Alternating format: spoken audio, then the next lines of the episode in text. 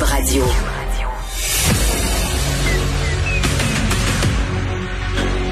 Emmanuel Latraverse. J'ai pas de problème philosophique avec ça. Mario Dumont. Est-ce que je peux me permettre une autre réflexion? La rencontre. Ça passe comme une lettre à la poste. Il se retrouve à enfoncer des portes ouvertes. La rencontre Latraverse. Dumont. Hey, Emmanuel Latraverse qui se joint à Mario Dumont et moi. Bonjour, Emmanuel. Bonjour. Bonjour. Oh, ça va commencer tard, euh, cette, euh, fait ce retour au gouvernement avec le cabinet euh, le 26, Monsieur euh, Trudeau, retour il va en chambre le Monsieur 22. Trudeau, il va être bien préparé. Ben, il y avait urgence d'agir, il me semble, Emmanuel, lors du déclenchement des élections. Fallait pas Non, que il ça travaille tarde. fort. Il travaille fort. Jour et nuit. Ouais.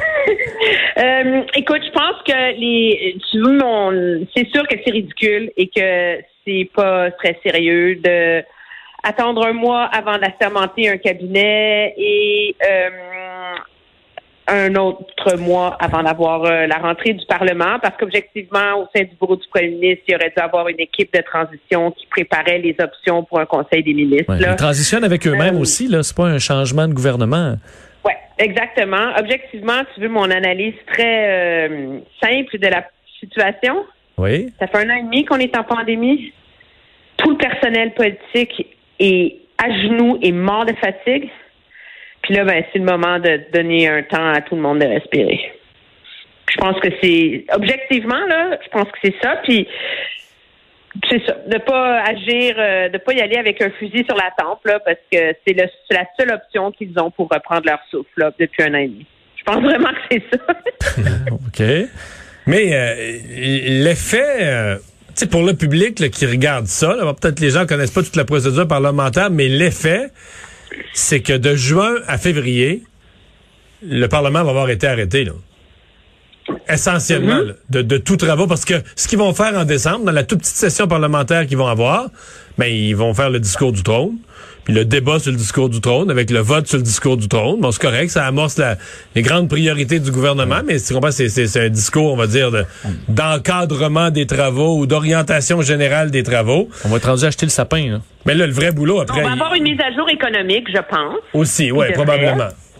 Puis le gouvernement, écoute, je sais pas comment il travaille vite, mais je veux dire, son ministre de la Justice, son ministre du Travail est certainement capable de plancher en ce moment sur le fameux projet de loi pour protéger les employeurs de poursuites en cas de vaccination obligatoire.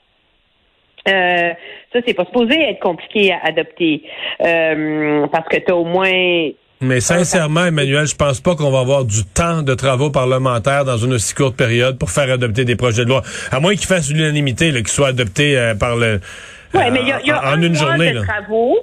Il y a un mois de travaux. Le débat sur le discours du trône, c'est quatre jours. Là. Fait que il y a de la marge de manœuvre. Ça va être intéressant de voir s'il va vouloir agir vite et déposer des pièces législatives importantes pour envoyer un signal fort euh, dès le début de son mandat. La difficulté, c'est que sa capacité d'agir rapidement dépend de son remaniement. Je te donne un exemple. Si tu laisses Stephen Guilbeault, il restera pas au patrimoine. OK, mais mettons qu'il reste au patrimoine. Mais lui, il est capable de redéposer son projet de loi contre la haine en ligne, etc. Ils sont capables de bouger vite. Si tu laisses Wilkinson à l'environnement, tu peux bouger rapidement. Euh, mais plus tu as un gros remaniement, ben plus faut que tu donnes le temps aux ministres de préparer leur projet de loi, de s'approprier leur dossier, etc., etc. Puis déjà, objectivement, le gouvernement se donne pas beaucoup de marge de manœuvre.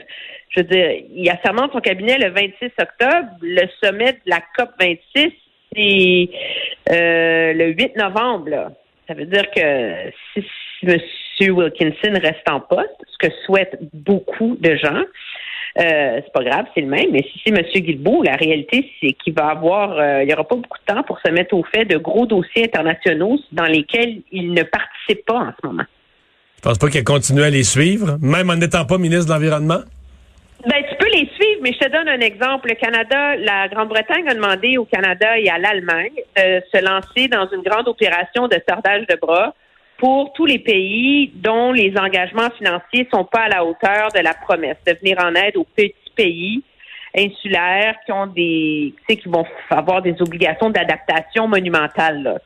Mais ça, M. Wilkinson, ces négociations-là, il les mène à l'international avec ses homologues, etc., etc. C'est pas un dossier dans lequel quelqu'un comme Stephen Guilbeault serait euh, Non, et mêlé, là. au fait de, de tous les de tout là. Puis c'est comme c'est un des dossiers forts à régler en vue de la COP 26 là.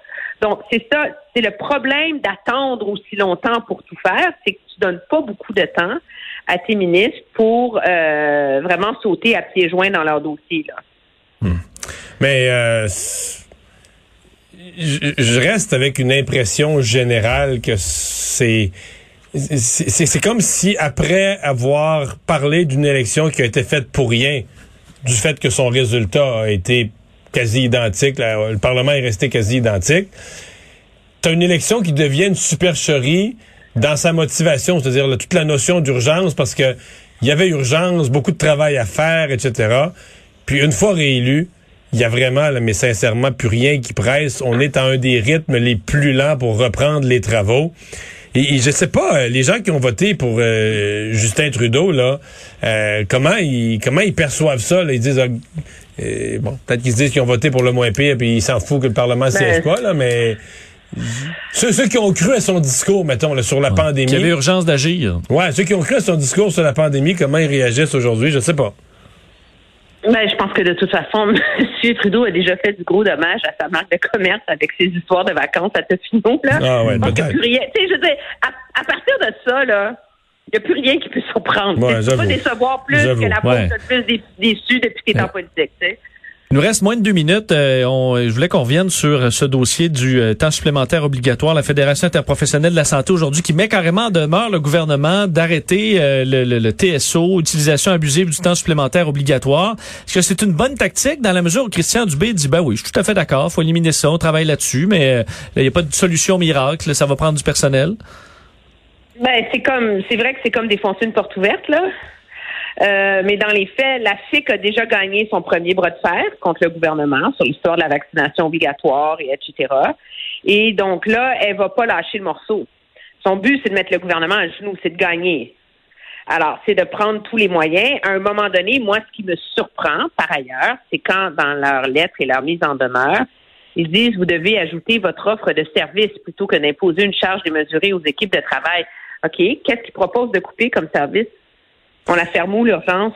Oui, mais, mais, qu'on arrête ouais, mais je t'arrête là-dessus quand même. Je dois dire que la FIC, depuis quelques jours, même une couple de semaines, ont été plus clairs. Moi, hier, là, la madame de la FIC de l'Outaouais, là, elle me parlait, puis c'est pas la première fois, il- elle me parlait de réduire les services. La population va devoir accepter qu'on fait plus de temps supplémentaire obligatoire, puis on donne les services qu'on donne avec le monde qu'on a, point. Alors, je trouve que la FIC a un discours beau. Tu sais, la réorganisation de Christian Dubé, elle, en- eux en parlent avec beaucoup plus d'aplomb à dire, ben, c'est faut donner moins de services à la population.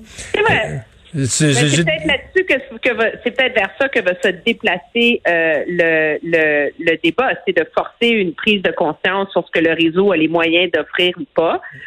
Moi, ce qui m'a, tu sais, je, je les comprends stratégiquement de maintenir la pression sur le gouvernement. Euh, ils vont aller jusqu'au bout. Ils ont le gros bout du bâton en ce moment. Mais je me demande jusqu'où, tu sais, tu sais, moi, je suis une éternelle optimiste, là. Euh, cette approche de confrontation euh, ne nuit pas à la recherche de solutions.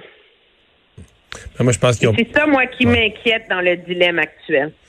Moi, ce qui me concerne, je pense qu'ils ont euh, sincèrement cette semaine perdu pas mal l'opinion publique. C'est une victoire, celle sur la vaccination obligatoire qui leur a coûté cher dans l'opinion publique.